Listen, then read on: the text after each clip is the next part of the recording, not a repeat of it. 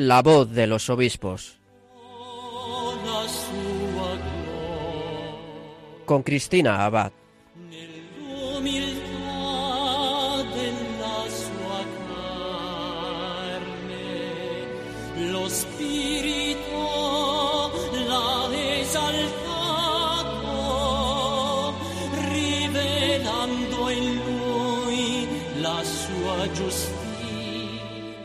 Muy buenas noches, queridos oyentes de Radio María. Un cariñoso saludo de quien les habla, Cristina Abad. Un domingo más nos encontramos como cada 15 días, pasadas las 9 de la noche, en La Voz de los Obispos, un programa en el que nos acercamos a la vida y al ministerio de nuestros obispos y compartimos sus testimonios.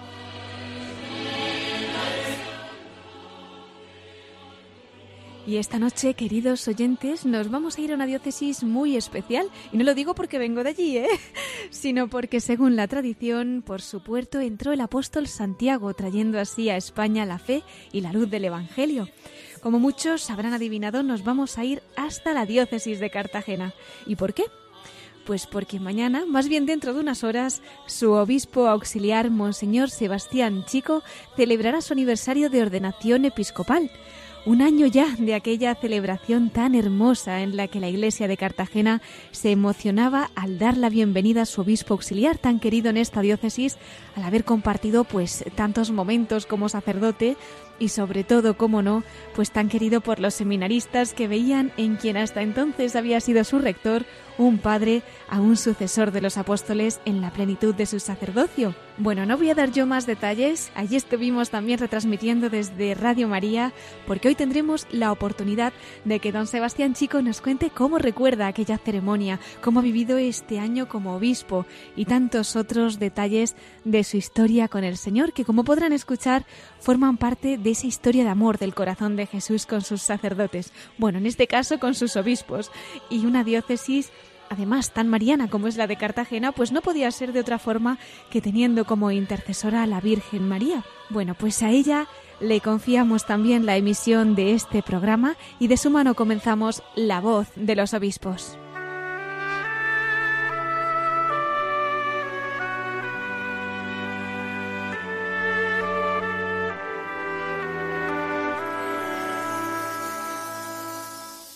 Y como anunciábamos, queridos oyentes, ya en la víspera del aniversario de la ordenación episcopal de Monseñor Sebastián Chico Martínez, tenemos esta noche el privilegio de poder tenerle con nosotros al otro lado del teléfono.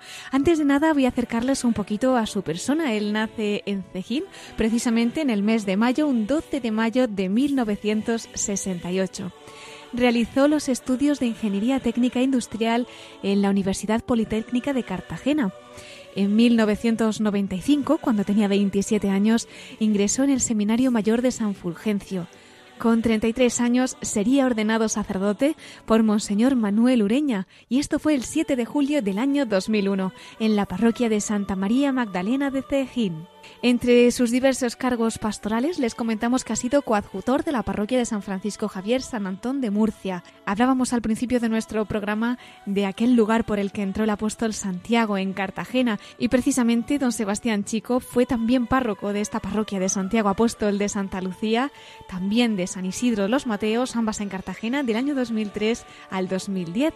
Fue además corresponsable de pastoral universitaria en la Universidad Politécnica de Cartagena durante estos años. Del 2006 al 2008 fue capellán de la guardería de San Rafael. Posteriormente sería capellán de la Sagrada Familia en Cartagena. Más tarde sería nombrado arcipreste de Cartagena Este y posteriormente párroco de Nuestra Señora del Rosario de Santomera y vicario episcopal de la zona suburbana 2 el 14 de julio del año 2011 fue nombrado por el obispo de Cartagena, Monseñor José Manuel Lorca, rector de los seminarios diocesanos Mayor de San Fulgencio y Menor de San José, y en octubre del año 2016 fue nombrado canónigo numerario de la Catedral de Murcia. Como decíamos, el 11 de mayo del año pasado, Murcia acogía en su Santa Iglesia Catedral su ordenación episcopal para darle la bienvenida como obispo auxiliar de la diócesis de Cartagena. Y ahora somos nosotros los que también le damos la bienvenida a nuestro programa en La Voz de los Obispos. Muy buenas noches, don Sebastián. Es realmente una alegría tenerle con nosotros. Pues buenas noches, Cristina. Para mí también es una alegría muy grande porque, en fin, eh, te aprecio mucho, hemos estado muchas veces pues, en contacto aquí en la diócesis por el servicio que te estuviste desempeñando en los a nivel de medios de comunicación también aquí y, bueno pues eres de Cartagena por lo tanto yo diría que te diga que estoy muy contento de hablar contigo Igualmente, don Sebastián, y yo eternamente agradecida a todos ustedes que han sido maestros para mí también en este servicio, pues de la mano de esa querida diócesis. Quería también preguntarle cómo está allí la situación, don Sebastián, cómo han estado viviendo estos momentos, que aunque el programa de hoy pues tiene ese tinte de gozo un poquito con motivo de su aniversario de ordenación episcopal, sabemos que ustedes como pastores pues también han estado, sobre todo en este tiempo de pandemia, acompañando el sufrimiento de todos sus fieles. ¿Nos quiere comentar un poquito pues cómo han vivido confinamiento y cómo han estado también acompañando a todo su rebaño, pues somos todo oídos. Pues mira, eh, a nivel personal, me imagino que como todos los que lo estamos viviendo, respetando las directrices que nos van dando desde nuestras autoridades civiles, viviendo las indicaciones sanitarias para mantener la seguridad, la prudencia, el respeto por la vida, pero con, un cierto temor, como es normal ante esta situación, especialmente cuando sale a la calle o tiene que ir al supermercado porque no sabes si va a traerte a casa algún mm. bicho y por, y por tanto pues llevando a cabo el ritual ese de higiene. Mi madre vive conmigo, le ha pillado esta situación aquí en mi casa y esto verdaderamente está siendo una bendición para ella, para mí, pero también una responsabilidad que tengo hacia ella y luego pues sirviendo también junto con a nuestro obispo diocesano, a nuestra iglesia en todo lo que podemos, cerca de los sacerdotes, eh, sobre todo de los mayores y los enfermos, de las religiosas.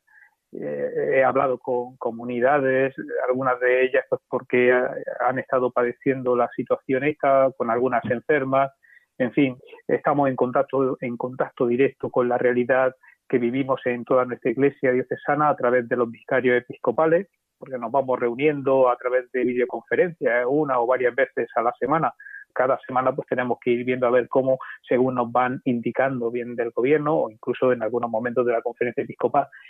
Y gracias a la oportunidad y al servicio que nos está dando Popular Televisión de Murcia, estamos llevando a cabo algo precioso. ¿eh? Estamos retransmitiendo a toda nuestra iglesia diocesana, a toda la diócesis, la Eucaristía diaria desde el primer momento de esta situación de confinamiento. ¿eh? Don José Manuel preside la Eucaristía de la tarde desde la capilla del Palacio Episcopal y yo por la mañana. Y bueno, pues estamos muy agradecidos nosotros y sobre todo todos los fieles porque están llegando agradecimientos de todas partes al sentir a su obispo cerca de ellos, animando, rezando, pidiendo, ofreciendo la Eucaristía por los difuntos, porque nos mandan difuntos a través de un email que hemos puesto, pues para que lo apliquemos la Eucaristía por ellos. Y bueno, pues hemos vivido eh, de esta manera parte de la cuaresma, pues como, en fin, a través de, de, de estas retransmisiones, pues parte de la cuaresma, la Semana Santa, ahora la Pascua, distintas actividades de vigilia, de oración. La última, mira, fue hace una semana que tuvimos la bendición con el Santísimo a toda la diócesis, fue un momento muy, muy sobrecogedor. Y bueno, pues acompañados por la Santísima Virgen de la Fuensanta, la patrona de Murcia y su huerta, mm. pues, está con nosotros en la capilla porque le pilló ya aquí, ya había bajado pues para eh, la celebración de la onomástica de su coronación, siempre baja a principio de la cuaresma y está hasta después de las fiestas de primavera y bueno, pues ella está siendo nuestra intercesora y bueno, pues siempre terminamos rezando esta oración que el Papa nos encomendó, que nos dio pues para pedir por la salud del mundo entero. Y luego pues viviendo este tiempo con gran esperanza, porque estoy convencido que saldremos de esta. Dios nos está ayudando ante tanto dolor y sufrimiento y de seguro que nos dará la luz y la sabiduría necesaria para encontrar la solución. Pienso, mira, pienso que, esta situación nos ha hecho volver, volver y ver nuestra fragilidad y también volver nuestra mirada hacia el cielo, buscando al Señor, ¿eh? y también que, debemos sacar una gran lección de todo lo que estamos viviendo. Pienso que cuando tomemos espacio, ¿eh? cuando tomemos espacio tendremos que releer esta lección y, lo importante será aprenderla y lo importante, mucho más todavía, será aplicarla. Esto nos está llevando a ser más humildes y por tanto más humanos, más familia, valorando más la vida y por tanto valorando también nuestra, nuestra casa común, en nuestro mundo. Don Sebastián, escuchándole veo que parecía profético ese mensaje que nos daba usted a toda la Iglesia, precisamente al poquito de recibir su nombramiento, porque usted decía que su objetivo principal era ser un hombre de esperanza. Eh, ¿Cuál era su intención, don Sebastián? Bueno, mira, Cristina, yo me marqué tres, tres objetivos, ¿sabes? Tres deseos, tres objetivos. Eh, el primero fue eh, el día de mi nombramiento, el siguiente fue la Eucaristía de Acción de Gracia. Bueno, la primera Eucaristía que celebré en, la Basílica de la Caridad en Cartagena y el tercero fue en mi pueblo, en, la Eucaristía, la Semana de Acción de Gracias también allá en mi pueblo. Tres objetivos.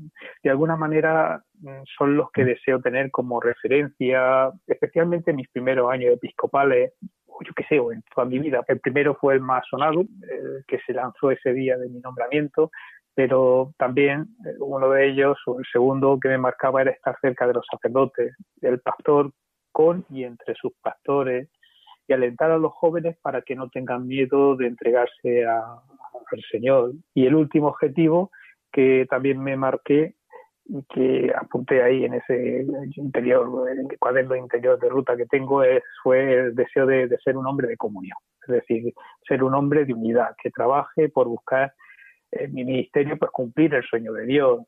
Te ruego, Padre, para que todos sean uno y que el mundo crea, por tanto, en ti. Bueno, pues un, hombre común. Y luego ya, pues ese primer objetivo que tú me decías, que estamos llamados a ser signos de Cristo en medio del mundo, ser hombres de esperanza.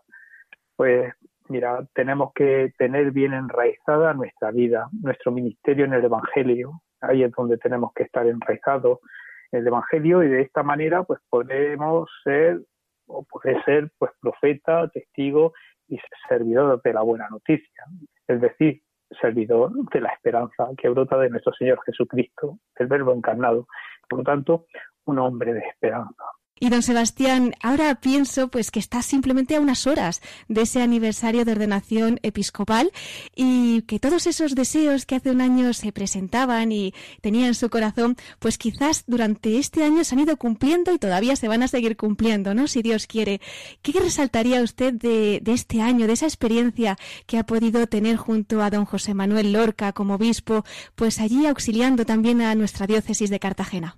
Pues mira, está siendo una experiencia preciosa. ¿eh? Al principio tenía mucho miedo, tengo que reconocerlo, porque era, una aventura tremenda, pero estoy disfrutando mucho.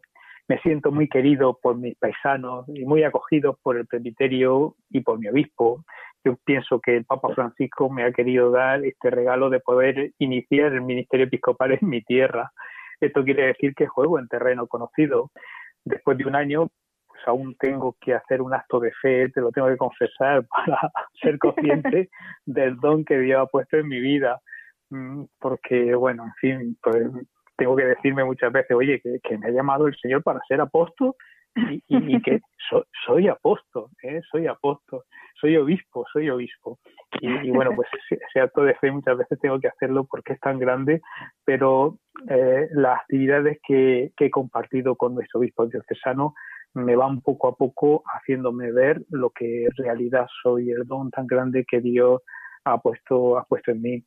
Luego, pues la hermosa experiencia de sentirme tan cerca del obispo diocesano y también de don Francisco, el arzobispo emérito de Burgos, que, está aquí residiendo en Murcia, que como padres me, cuidan con sus consejos, con su ejemplo de su vida y especialmente con su fraternidad. También, por otro lado, eh, mira, pues la acogida de los obispos eh, ha sido impresionante. Cuando asistí por primera vez a la plenaria, me preguntaba que, qué hacía yo entre tan grande eminencia. Y verdaderamente la acogida de ellos en las distintas plenarias, donde o, así momentos que hemos tenido de encuentro, pues eh, eh, ha sido estupenda y muy alentadora. Yo, como todos han tenido que pasar por donde yo he pasado, pues de aliento, de ánimo, y, de, y de alegría. Pero mira, una de las cosas que más me ha llamado y me ha llenado y, más me ha hecho, ¿eh? que más, me, ha, me, ha, tocado el corazón, eh, como en mis años, yo que sé, como yo decía, esto, esto es como mis años de párroco, eh, han sido las visitas, las visitas pastorales, ¿sabes? A, lo largo de estos últimos meses, antes de que empezara ya todo el trajín este, hemos estado visitando la zona de, Lorca, toda una vicaría, y han sido momentos fantásticos de encuentro cercano con el pueblo de Dios, escuchándoles, conociéndoles, visitando sus parroquias, sus casas, a sus enfermos. Creo que, que Dios lo ha utilizado para que sea más consciente de quién soy y el don tan precioso y tan tremendo que, que ha puesto en mis manos lo que me lleva pues también por otro lado pues a sentirme pues pequeño ¿eh? un poquito pequeño un poquito no pues tan pequeño ante ante este grandón y, sentir una gran responsabilidad pero cada vez más consciente ¿eh? más, más consciente de la gracia que Dios ha derramado en mí por lo que mi oración también pues mira mm, también ahora es un tanto más diferente la oración tiene que ser ahora mucho más intensa más íntima con el Señor. Eh, son muchas las personas que, que piden la mediación de, de, la oración del obispo. Entiendo más que nunca por qué se pide en el canon de la Eucaristía, especialmente por los obispos, y entiendo muy bien al Papa cuando dice siempre recen por mí, porque eh, en ese por mí van muchas intenciones y en ella mucho dolor y mucha carga que, que, que la gente no, no, nos hace llegar y nos pide sabiendo que, que, el único, eso sí, uno tiene que estar claro en eso, que es consciente de que el único que te puede escuchar, sostener, alentar y ayudar es el Señor, es la misericordia de Dios. Cierto, tenemos que rezar mucho y don Sebastián, me quedé decirle que ahora en este programa pues se le van a multiplicar las oraciones porque nuestros oyentes siempre rezan por todos nuestros obispos, por todas sus intenciones y ahora después de escucharle estoy convencida de que más. Pues mira, yo muchas, algunas mañanas pues, cuando salgo a andar, un poquito a hacer deporte. Rezo con vosotros, ¿eh? Y, ¿Ah, sí? Y cuando os escucho y, bueno, vamos a rezar por, por ahora por las intenciones de nuestro obispo, digo, ahí están rezando por mí, por mis intenciones. Me hace mucho bien, Cristina, me hace mucho bien el saber que hay tanta gente pidiendo por, por nosotros y por nuestras intenciones. Cuánto bien eso me hace a mí y estoy convencido que nos hace a todos los obispos. ¿eh? Estoy convencido, ahora lo entiendo. Pues seguiremos, seguiremos intensificando para que también ellos pues puedan cada día, igual que usted, dar su sí. Porque bueno, nos decía que aunque acogió esta noticia al principio con un poquito de miedo y sobrecogido, pues eso no fue un impedimento para que cuando en su día le comunicaron que había sido nombrado obispo auxiliar, usted también diera un nuevo fiat a este servicio que la Iglesia le pedía. Don Sebastián querría compartir con nosotros un poco este momento cuando recibe la noticia de que el Señor le llama para esto? Bueno, pues mira, te tengo que decir que mi primera reacción fue el dejarme descolocado. ¿eh? Fue eh, un momento así de, un golpetazo. ¿eh? No entendía lo que, lo que me estaban diciendo, lo que se me estaba diciendo. Eh, fue don José Manuel, la mediación que, que nuncio pues, pues tuvo para primero contactar conmigo y proponerme el tema y, le dije a mi obispo que, esto no podía ser así, que, el Papa no sabía nada de mí, que yo no era capaz de esto, que yo no servía para esto. Eh, me entró una angustia, me entró mucha angustia. Eh, te tengo que decir que fue un susto tremendo. Normal. Eh, mira, el Lucio, el Monseñor Fratini llamó a mi obispo, fue el día, el día 10 de febrero, lo, lo, llamó previo a una celebración que teníamos los ministerios de un seminarista esa tarde. Y el obispo un ratillo antes me, dijo, cuando estaba en el seminario, llegó al seminario, me dijo que quería hablar conmigo y, y comunicarme pues que le había dicho el nuncio, que le había llamado y que le había dicho que el Santo Padre me pedía ser obispo auxiliar de, la diócesis. Y que quería saber si aceptaba a esta petición del Santo Padre. Como te he dicho, pues yo le decía al obispo, le decía que, eso no podía ser, que mirase en otras posibilidades, pero mira, ahí mi obispo me pilló, ¿eh? me pilló con las palabras que yo tantas veces le había dicho a los seminaristas en circunstancias análogas. Y fue una cosa, ahí en ese momento fue tremendo, porque es que me llegó totalmente al corazón. Me dijo mi obispo, dice, Dios ¿eh? Dios, Sebastián, te está llamando. Y ante la llamada de Dios solo cabe una respuesta. Y tú lo sabes muy bien. Porque eso tú se lo has dicho a los seminaristas una y otra vez. Por lo tanto, ¿qué dices? Y yo le dije, pues claro, pues que esa respuesta la di. ¿eh? Esa respuesta yo ya la había dado en mi vida, que yo me puse en manos de la Iglesia para mi formación y especialmente el día de mi ordenación sacerdotal por lo tanto que todo ya estaba dicho, ya no tenía que decir más nada porque la respuesta ya estaba, que se hiciera la, voluntad de Dios. ¿eh? Y bueno, pues a partir de este momento empecé un camino tremendo, primero hasta mi nombramiento público, luego la presentación ante el Santo Padre en Roma. Pues imagínate la emoción que cuando, que cuando llego y le digo, digo, Santo Padre, digo, soy el, el obispo auxiliar de Cartagena, eh, bueno, eh, y dice, no, no, sí, sí, ya, ya sé quién, quién es usted, ya eh, me dejó descuadrado, ¿sabes? Ah, sí. Dice, mire, dice, cuando estaba viendo su informe y estaba leyendo todas sus cosas, dice, vi que usted, obispo auxiliar de Cartagena, dice, pero bueno, cuando seguí leyendo, dice, de Cartagena en Murcia. Y yo me pensaba al principio que usted iba a Cartagena de Indias, en Colombia. Mira, me dejó me dejó totalmente descuadrado. Fue una cosa muy, muy agradable, una cosa muy bonita, el diálogo pequeño, corto, porque no pudo ser más, pero, pero muy bonito el, las palabras que el Papa me dijo pues para que fuera un buen obispo, que, que, sirviera a mi diócesis y que me entregaran, no, no tuviera miedo a entregarme. Fue precioso, ¿eh? un empujón a mi vida, ¿sabes? Tremendo. Es decir, saber que, que, no sé, yo, yo me sentía en aquel momento como cuando Pablo fue a Jerusalén a visitar a los apóstoles y se encontró con Pedro y se, se sintió pues en esa reafirmación de vida y de vocación. ¿eh? Pues así pues fue también ese momento. Y la verdad es que fue, fue precioso. Fui acompañado de don José Manuel y de don, de don Francisco, de los dos obispos. Estuvimos los tres, mira, fue, fue precioso. Y luego, pues, cuando regresamos, hice la profesión de, de, fidelidad, bueno, la profesión de fe y, las promesas de fidelidad a la Iglesia y luego pues ya por último la ah, bueno previamente los ejercicios espirituales que preparatorios que fueron estupendos. Los dio don Fernando el director espiritual del seminario y genial. Y ya pues la ordenación la ordenación episcopal.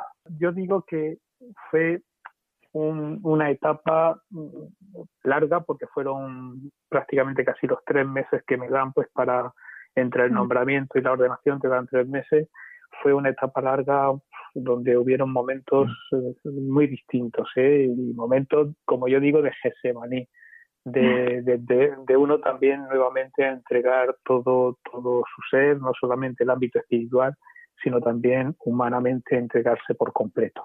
Don Sebastián, y tras esos momentos eh, también de Getsemaní, como bien nos dice, ¿cómo llegó al altar a ese holocausto en el que se ofrecía como obispo auxiliar para la diócesis de Cartagena, en esa ceremonia tan preciosa que, vamos, los que fuimos testigos es que estaba el cielo abierto. ¿Qué recuerdos tiene? Hombre, no me lo podía perder.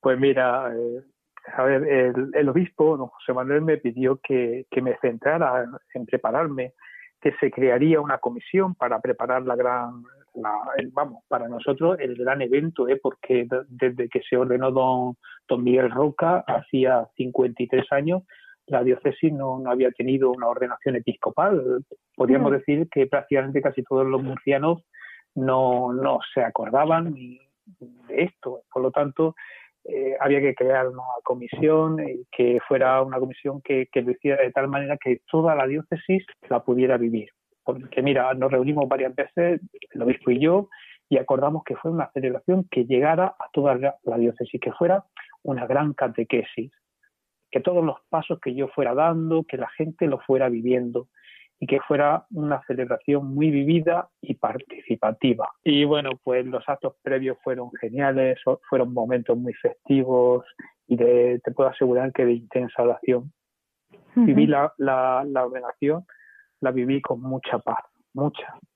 Lo que hizo que pudiera vivir muy intensamente cada momento.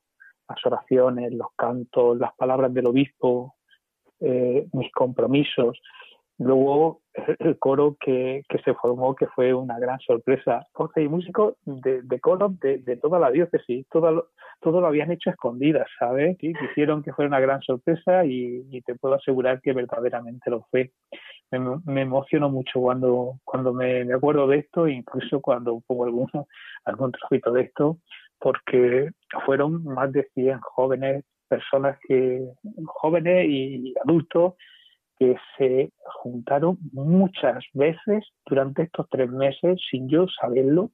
Bueno, alguna cosa oía, no, no, ni un ensayo, nada, es que algo me, me, llegó, pero no sabía yo lo, lo, lo, hermoso que, bueno, fue tremendo y la cantidad de voluntarios que, que se, se, juntaron pues porque se esperaba una gran afluencia y así fue, ¿eh? porque hmm, la catedral estaba abarrotada y fuera de la catedral también.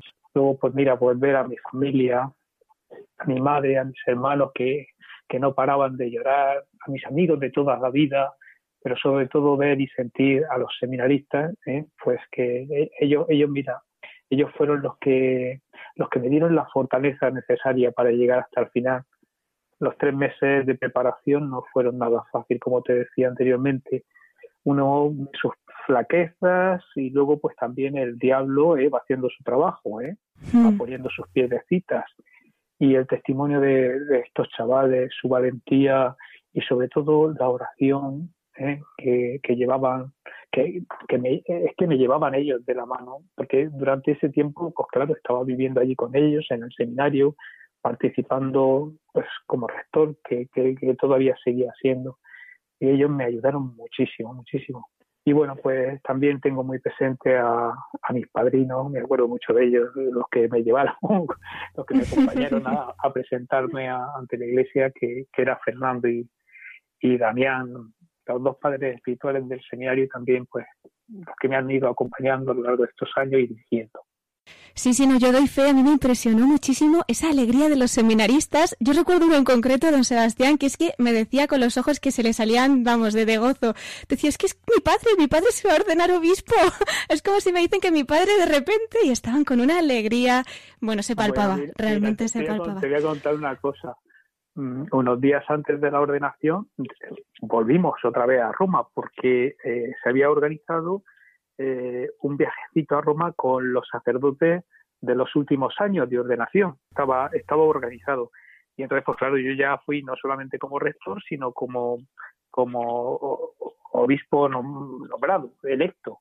Y entonces, pues, eh, pudimos estar sentados en lo que se llama el Sagrado, ahí cerca del Papa, y, y después pues mira, se consiguió que, el Papa pues pudiera saludar a todos los sacerdotes, a los nuevos sacerdotes. Y uno de ellos le dijo, le dijo al Santo Padre, Santo Padre, gracias por nombrar a nuestro padre rector del eh, a nuestro padre rector del seminario, nombrarlo obispo. y salta el Papa, saltó el Papa con esa, con esa frescura que él tiene, dice, dice, sí, sí, dice, sí lo conozco, dice, ahora ustedes no hagan que dejarlo en feo, no hagan dejarlo mal, que quede mal, por lo tanto sean buenos sacerdotes. Y es que realmente, don Sebastián, han sido muchos los momentos que ha compartido usted con ellos, con los seminaristas. ¿Cómo no tener también en este programa un recuerdo especial para esos queridos seminarios, San Fulgencio, San José? En fin, ¿qué resaltaría de esa etapa que ha estado allí como rector, conviviendo tan de cerca como padre de tantos jóvenes? Bueno, Cristina, pues mira, ha sido una, etapa muy enriquecedora. Eh, creo que, es de las responsabilidades en la Iglesia más complicadas y difíciles, donde uno tiene como rector o formador una responsabilidad ¿eh? muy, una responsabilidad muy delicada. Formar a los futuros pastores, a los futuros sacerdotes y presentarlos a la Iglesia diciendo que son aptos para el ministerio o también pues teniendo que, cortar el proceso porque a veces mm, pues no hay llamada, se ve que no hay llamada, que no hay actitudes y actitudes para tal responsabilidad. Esto verdaderamente es tremendo, es un servicio muy duro. Se sabe verdaderamente cuando uno está ahí. Pero por otro lado, ha sido una etapa de mi vida fantástica, donde Dios me ha hecho crecer en todos los sentidos y en todas las dimensiones de mi ser sacerdotal. Es un, regalo, ¿eh? un regalo poder estar sentado en la primera línea viendo cómo Dios va haciendo su obra en un joven. ¿eh? E, es un milagro. Y yo he sido testigo de un gran número, ¿eh? de un gran número de esos milagros que han llegado hasta el sacerdocio todos los días. Todos los días pido por ellos, para que el Señor los guarde, los proteja y los mantenga en fidelidad en ese ministerio recibido. Por eso también puedo decir que aun con dificultades, ¿eh? Dios me ha agraciado haciéndome ver su obra, ¿eh? siendo rector del mayor y también del seminario menor, ¿eh? porque los pequeños, el seminario menor es un don de Dios para nuestra diócesis. Y tanto, y tanto. Es impresionante ver cómo Dios hace su obra cuando quiere y como quiere. Ahí he comprendido que la llamada de Dios es, es eterna. ¿eh? Dios, te, Dios te piensa y te da la vida. Y cuando te piensa, piensa en, el para qué de tu vida y te dota de sus gracias y, y, cómo las circunstancias o, el mismo Dios en cualquier momento pueden, pueden hacer aflorar esa vocación incluso en edades tan tempranas. Es impresionante ¿eh? ver a los chavalillos como, como es decir, cómo Dios en, en, una criatura de, de 11, de 12, me acuerdo de uno de, que todavía está ya en segundo, ahora, ahora se examina de la PAU, con 10 años me llamó diciéndome que, que, Dios lo estaba llamando y que quería, le tuve que decir, espérate un añito, oye, y el, chaval al año me estaba llamando. Es impresionante. Ellos son cosas que, que verdaderamente eh, se me encogen, se me encoge el corazón de ver, de ver, pues eso, como decía, la obra de Dios. ¿eh? Y cómo Dios actúa como quiere, cuando quiere, ¿eh? en el momento que él, que él, que él así lo ve. Y que verdaderamente la llamada es una llamada eterna, es, es, una llamada desde siempre. Ahora, eh, ahí está, pues cuando ya aflora en un momento o en otro, si las condiciones son más propicias pues para ello, en función de la familia o de la situación en la que se vive, o mira, por circunstancias determinadas, ese chaval, porque también eso no lo hemos encontrado en algún momento.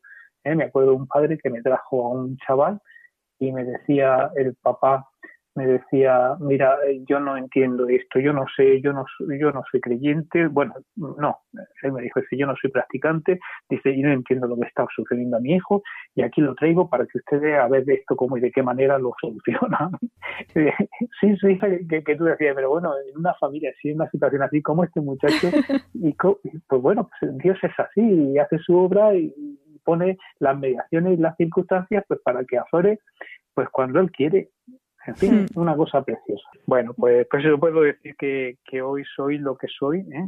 soy lo que soy en mi vida, pues porque se ha ido troquelando nuevamente toda, toda esta vida, toda mi vida, junto a estos chavales. ¿eh? Don Sebastián, ¿y cómo fue su llamada? ¿Cómo fue ese milagro, esa llamada eterna de la que nos habla, que también usted en su día tuvo que responder? Pues vamos a ver, mira, yo eh, la llamada podríamos decir que yo la he sentido siempre, toda mi vida. Desde pequeño sé que, que sentía en mi interior una sed, un, deseo y ese deseo pues fui descubriendo poco a poco pues que, que me trascendía, me sobrepasaba y que me llevaba pues a estar cerca del Señor, pues como, como un niño que era. Eh, somos en la familia, somos dos primos sacerdotes, mi primo Antonio y, yo, mi, abuela contentísima, contentísima de tener a dos nietos y los dos desde pequeños con mis primos hacíamos visitas, eh, pues cosas de esta, una familia cristiana. Y, y, yo sé que desde pequeño pues ahí estaba esa, esa, esa llamada. Lo único, mira, yo no me encontré con las mediaciones adecuadas pues para para haber llegado al seminario menor, pues para haberme orientado. No, no, no, no me encontré con, con esto. Y cuando ya quizás llegó el momento de uno pues proponérselo en serio, que es el, el momento pues de, la juventud, pues de la adolescencia, pues ahí ya fue cuando yo dije, mira, no, yo ya tengo mi vida pensada, yo ya sé lo que quiero y yo sacerdote que va, ni mucho menos. Luego yo la figura del sacerdote la veía como algo muy grande, muy grande. Yo no me sentía que el Señor me pudiera estar, es decir, sentía interiormente que había esa llamada, estaba esa realidad y que, me, pero yo por otro lado decía, no, no puede ser, esto no puede ser, esto no puede ser. Y en ese momento de donde uno pues se tiene ya que plantear su vida, pues yo mi, mi vida se planteó, la, me la planteé hacia, hacia otra realidad. Yo tenía claro pues que quería estudiar ingeniería, que quería tener una familia, mi casa, en fin, y mis planes pues prácticamente los tenía hechos, pero mira, no podía pasar página. Y bueno, pues terminé la carrera, hice la prestación social y, y ya pues ahí tuve que parar a través de una serie de, pues, de acontecimientos, porque mira, cuando el Señor se empeña no te, no te deja parar, ¿eh? se empeña y R que R decía don, don Manuel Ureña cuando, cuando fue a, ordenarme, unos días antes me dijo, hijo, cuéntame un poquito tu, tu vocación. Y, me dijo, dice, Sebastián, dice, has luchado contra Dios, has luchado contra Dios. Digo, pues bueno, he luchado contra Dios. Dice, sí, pero él te ha ganado. Digo, pues sí, pues la verdad es que me venció porque a los 27 años llegué al seminario diciéndole al rector que, mira, quiero pasar página en mi vida y yo creo que el Señor no quiere esto para mí, yo creo que lo que yo quiero es otra cosa y, bueno, pues necesito que me objetiven que el, el no, es decir, que la Iglesia, que Dios esto no lo quiere para mí porque yo necesito pasar página en mi vida. Necesitaba esa palabra este, externa y esa, esa palabra eh, eclesial para yo poder eh, tranquilizarme interiormente y seguir caminando, seguir hacia, hacia adelante, porque esta página no, no, la pasaba ni por activa ni por pasiva. Y bueno, pues el resto me dijo, no te preocupes, hijo, enseguida te vas a aclarar. Y así fue, ¿eh? a la semana estaba con una paz interior y con una alegría tremenda, ¿sabes? Tremenda. Empezó todo. Eh, no sé, vocación tardía, bueno, yo más considero que es vocación retardada porque sé que desde muy chico, desde muy pequeño, pues el Señor me estaba llamando. Yo siento, se lo he dicho muchas veces a los seminaristas menores, le he dicho, digo, oye, digo, me deis mucha envidia, digo, porque lo que vosotros habéis estado sintiendo, estáis sintiendo en esta edad, digo, yo lo sentía también. Digo, pero yo no me encontré como vosotros estas mediaciones, una realidad adecuada, pues para, ni yo tampoco me atreví a exteriorizarlo porque era una persona muy tímida, un chaval tímido y, no me atreví tampoco a exteriorizarlo de una manera, pero yo que sé, tampoco me encontré yo con...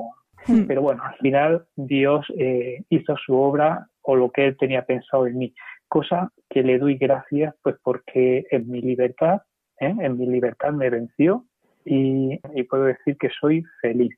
Que bueno, pues que, que hubiera sido muy doloroso después de, de muchos años pues tener que decir que, que sí, que, que, hubiera sido feliz, pero que algo no terminaba de encajar en mi vida. imagínate que yo a mis años, pues quizás con una vida, porque probablemente mi vida pues también hubiera sido una vida buena, yo sé que el Señor no me hubiera dejado, hubiera estado conmigo, por supuesto, como con tanta gente que me encuentro que algunas veces me dicen, oye, Sebastián, yo también estuve planteando el tema vocacional y no me, no me atreví. Y, mira, y esto es algo que llevo ahí arrastrando y que me lleva, soy feliz, pero hay algo que me rechina.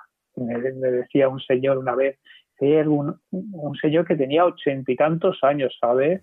¿Ah, sí? Sí, sí, porque él pensaba que tenía vocación y que en su momento no respondió.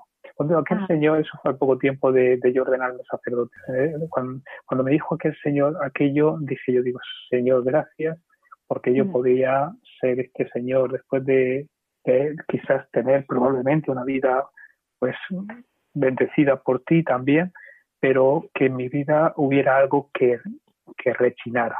¿eh? Pues mm. Eso, gracias a Dios, no lo tengo. ¿eh? Ahora mismo lo que tengo es una paz, una alegría y un deseo de entrega tremendo. Qué bonito. Don Sebastián, eh, estaba cuando hemos presentado un poquito pues esa biografía suya, ¿no? Pensaba, ya que se ordenó con 33 años, quizá también estaban en esos detalles que tiene el Señor con cada uno de nosotros, que usted también se entregara como sacerdote con la edad de Cristo, que es muy bonito eso, ¿no? Pues sí, te puedo decir que aquel año de mi ordenación sacerdotal lo viví también así, de esta manera, ¿eh? Es decir, Señor, tengo como tú la, la misma edad donde voy a trepar a la cruz para unirme ya toda mi vida a ti. ¿eh? Y así también en aquel momento lo viví. El Señor le pensaba para sacerdote y además para sucesor de los apóstoles como obispo. Y ya que hablamos de apóstoles, don Sebastián, tiene usted también una unión muy especial con el apóstol Santiago.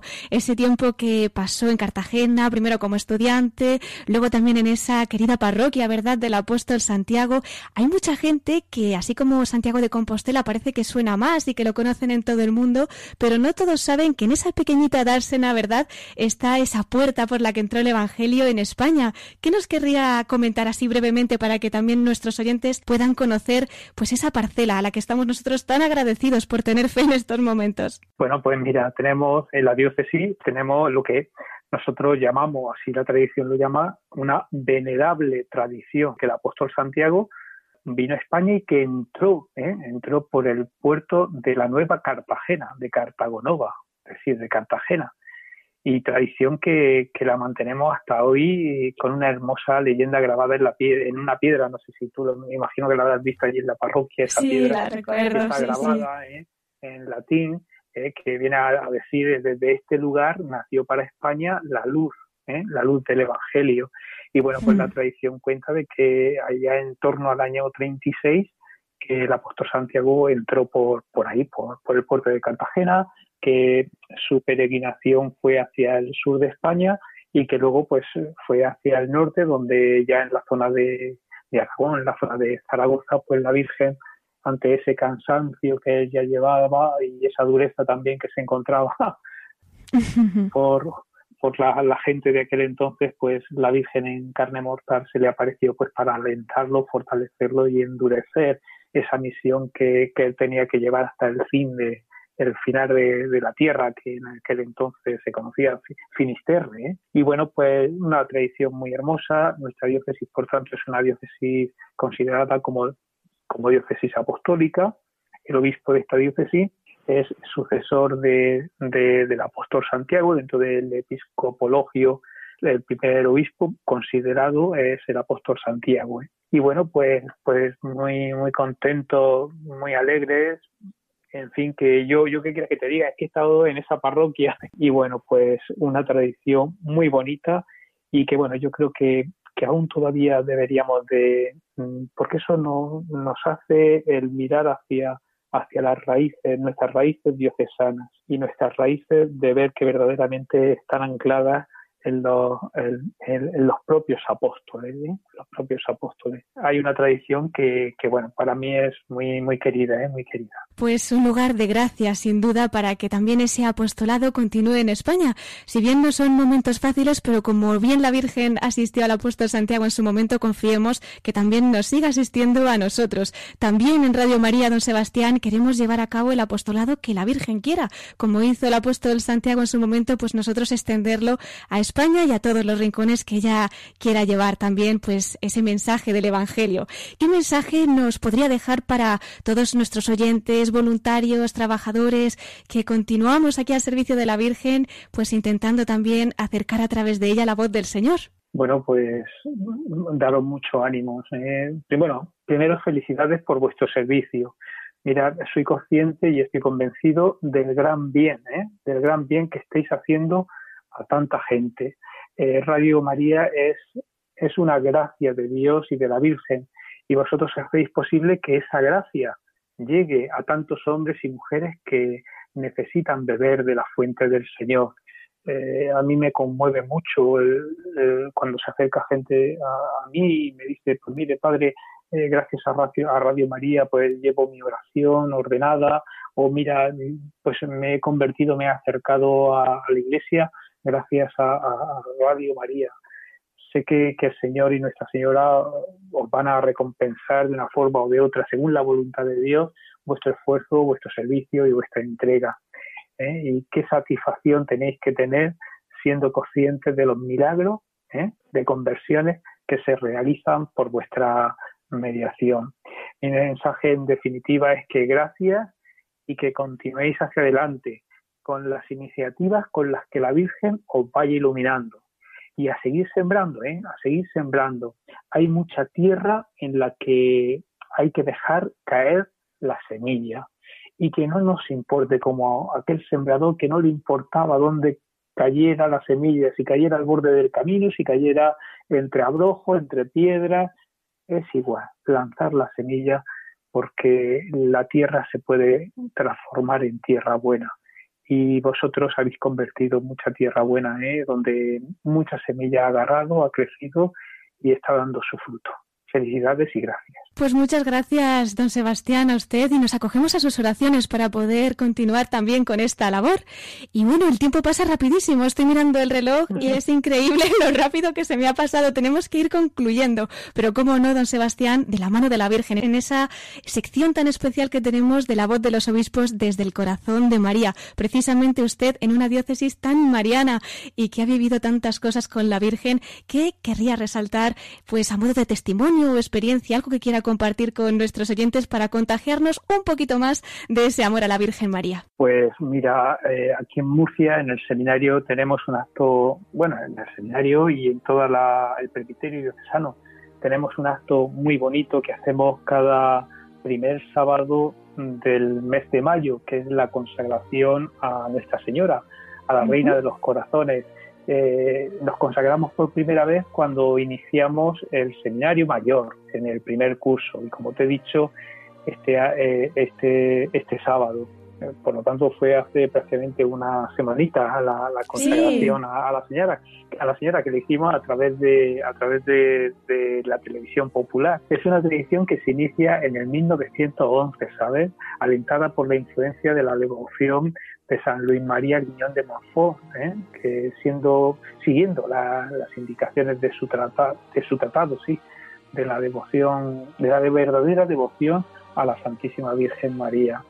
Y bueno, pues a partir de ahí, del 1911, pues es una tradición que, que llevamos hacia adelante, donde es una, una Eucaristía.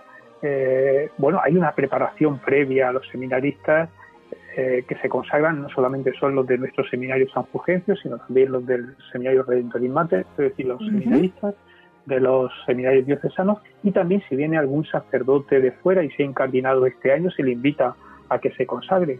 Y bueno, pues la Eucaristía la preside, la preside el obispo diocesano, se prepara con mucho cariño por los seminaristas, la liturgia de ese día es la de la Inmaculada Concepción, y en la que tiene el correspondiente, tenemos el correspondiente permiso pues, para vestir ese día también de, con los ornamentos, ornamentos azules y, y, bueno, después de la homilía pues tiene lugar el acto de la consagración. Los seminaristas que por primera vez se consagran salen delante del obispo para recitar la oración de consagración, a la cual nos unimos todos los sacerdotes presentes. Después se bendicen unas medallas que se les entregan a los seminaristas y por último, mira, tiene, eh, tiene lugar un gesto muy entrañable, ¿sabes? Que es introducir en un papelito, se han escrito los nombres de los chavales que se, han, se, se consagran ese año, eh, ahí en un papelito muy chiquitito, con, una plumilla muy infinita, y se, eh, se abre el corazón, es como una especie de joyerito, y ahí se introducen en ese corazón y ahí quedan para siempre. ¿eh? Yo no sé, no sé ahí cuántos, cuántos papelitos de estos pueden haber, ¿eh? porque desde se destruyó la, la, imagen se destruyó en guerra y ya después de guerra no se ha vuelto a, sacar los papeles, es decir, podríamos decir que desde el 40, 41 hay ahí papelitos con nombres, todos sabemos, todos los sacerdotes sabemos que nuestros nombres están ahí, que la Virgen nos cuida, que la Virgen nos protege, que la Virgen, pues, en fin, está junto a nosotros. ¿eh? Es impresionante. Y bueno, pues la celebración de la Eucaristía pues muy entrañable y termina siempre con el himno a la Señora. Y bueno, pues decirte que, que mira, a lo largo de los siglos y con distintas fórmulas, pues muchos cristianos han expresado con sus palabras su vida, la consagración a la Virgen María. Y la consagración a María conlleva una serie de cualidades o actitudes que comprometen toda nuestra vida con único objetivo de darnos por completo a Jesús, ¿eh? de darnos a Jesús.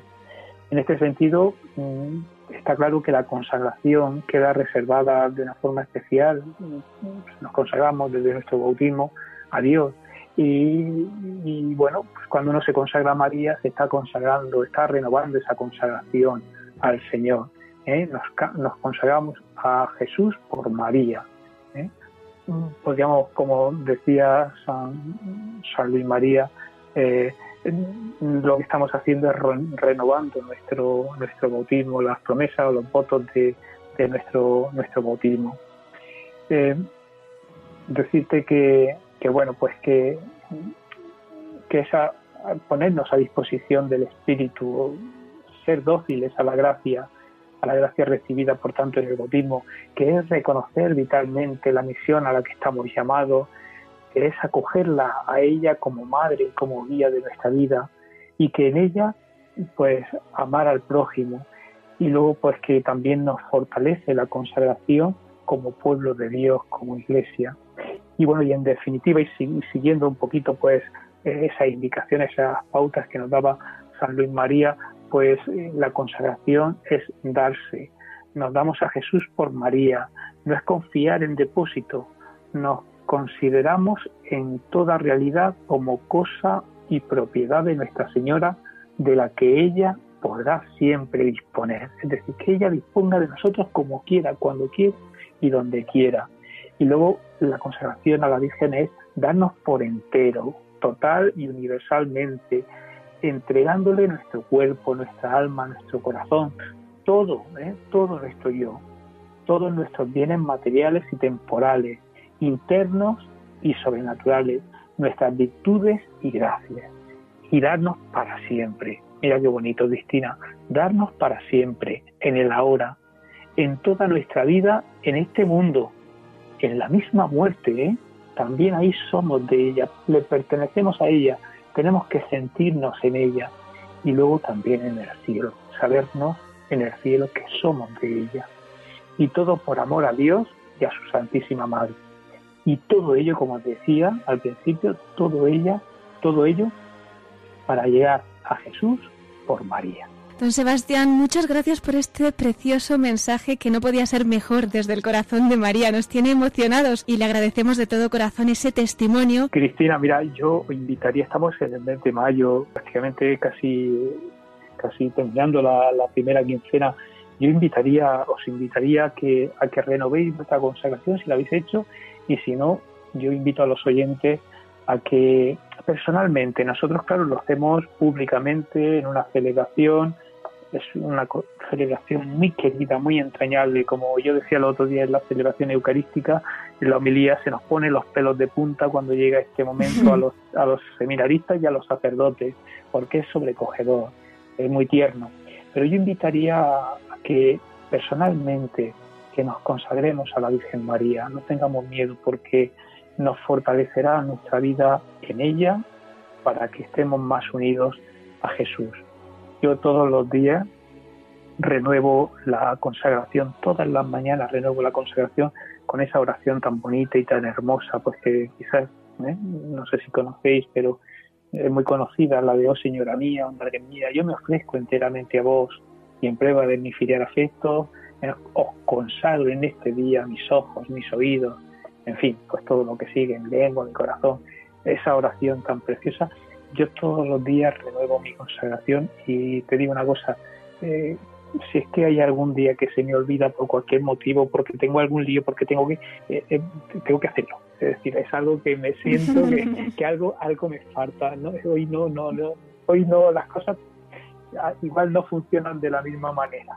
Por lo tanto, yo os invito a que os consagréis, aunque sea personalmente, eh, hay parroquias donde, donde celebran también en el mes de mayo con los fieles la consagración a la Virgen María. Pues yo, aunque sea personalmente, os invito a que hagáis esta consagración, pero eso sí, siendo conscientes, como decía, de lo que ahí se está haciendo. Y se, lo que se está haciendo es entregarse del todo a ella para entregarse totalmente a Jesús, como ya lo hicimos, por supuesto, el día de nuestro bautismo, donde nos consagramos ¿eh? se nos consagró a Dios. Pues con esa invitación a consagrarnos a la Virgen María y a permanecer en su corazón, como ustedes, todos los sacerdotes de la diócesis de Cartagena que están inscritos en ese corazón de María, Reina de los Corazones, concluimos nuestro programa. Don Sebastián, ¿nos da una bendición para terminar? Pues nada, Cristina, que el Señor os bendiga, que el Señor os guarde, que el Señor os proteja a vosotros y a toda, y a toda vuestra familia, especialmente que, cuide, que proteja y que fortalezca a aquellas personas que de una forma o de otra están tocados por este, este mal o este sufrimiento que estamos viviendo por esta pandemia. Que el Señor os bendiga en el nombre del Padre, del Hijo y del Espíritu Santo. Amén. Amén. Don Sebastián Chico, obispo auxiliar de la diócesis de Cartagena, muchísimas gracias por habernos acompañado esta noche. Realmente ha sido un regalo tenerle con nosotros y personalmente, pues también porque sabe usted el cariño que les tengo a la diócesis y a todos ustedes. Muchos recuerdos a todos los sacerdotes, a nuestro querido obispo y para usted, don Sebastián, pues todo nuestro agradecimiento y nuestra oración. A vosotros también, Cristina, un saludo y mucho ánimo, como decía, y gracias por la tarea y por la labor que estáis haciendo. Muchísimas gracias y hasta siempre, Monseñor Sebastián Chico, obispo auxiliar de la diócesis de Cartagena.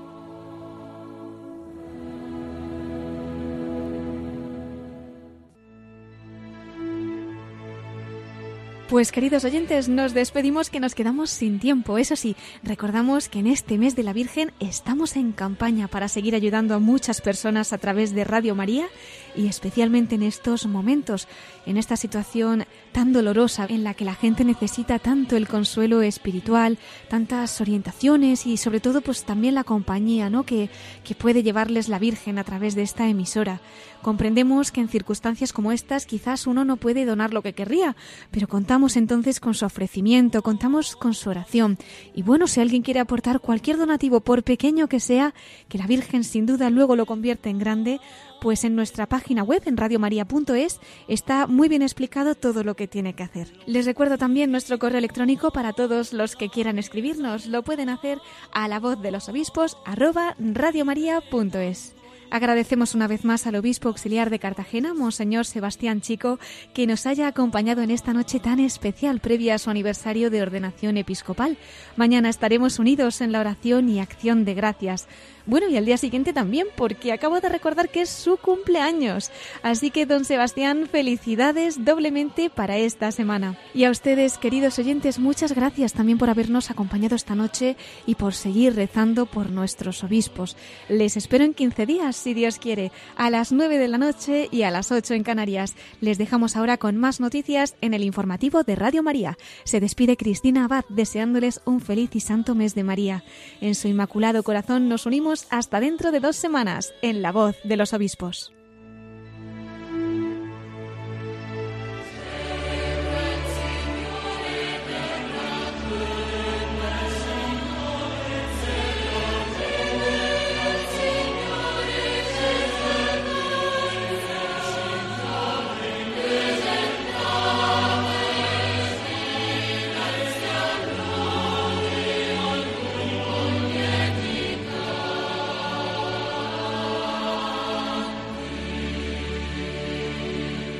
Han escuchado la voz de los obispos. Con Cristina Abad.